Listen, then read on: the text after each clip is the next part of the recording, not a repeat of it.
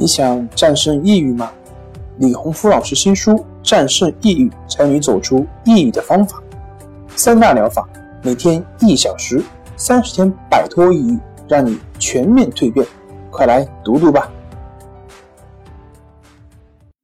心情不好，我们聊聊吧。关系五分钟等于放松一整天。大家好，我是心理咨询师杨辉。欢迎关注我们的微信公众账号“重塑心灵心理康复中心”，也可以添加微信 “su 零二一二三四五六七八九”了解抑郁的解决办法。今天要分享的作品是：完美主义者是不是患抑郁症的几率大？我们经常在很多地方说，啊，许多抑郁症患者、焦虑症患者，他们之所以会出现各种症状，跟他的完美主义性格密不可分。于是，就有很多患者听了这样的描述之后，就会去刻意的去更改自己喜欢追求完美的性格。而这样的刻意，往往并不能够让他们的症状得到缓解，相反，会让他们更加受挫。更加的抑郁，所以，如果你也是以上这样的想法的话，那么我有必要这里重新的声明一下，即我们不必要刻意的去改变我们的性格。一个是呢，性格并不是我们想改就能改的；第二个是，并不是完美主义让我们变得抑郁，而是我们执着于那个完全的结果而。产生的纠结痛苦，才使我们变得抑郁。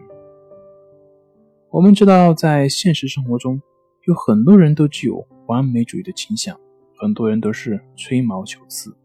可是，为什么这些人并没有得抑郁症？为什么这些人并没有相应的症状表现？因为，抑郁症跟完美主义没有必然的关系。抑郁症是因为完美主义而不能接受当下的自己。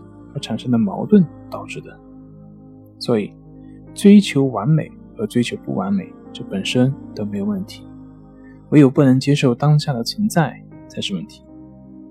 追求完美的性格自然有它的好处，健康的追求完美的模式不仅不会让人因此而抑郁，相反会让人不断的突破自己，达到人生的新的高度。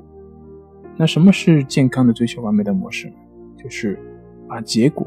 和过程联系起来，不去为结果而纠结，而否定自己，而是在当下看到自己的不足，自己所欠缺的，而不断去改进，追求那个更好的自己。这里面的不同点在哪里呢？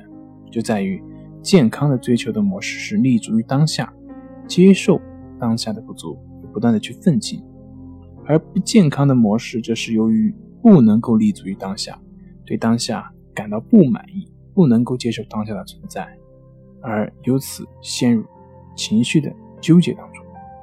所以，是不是完美主义并不是问题的根源？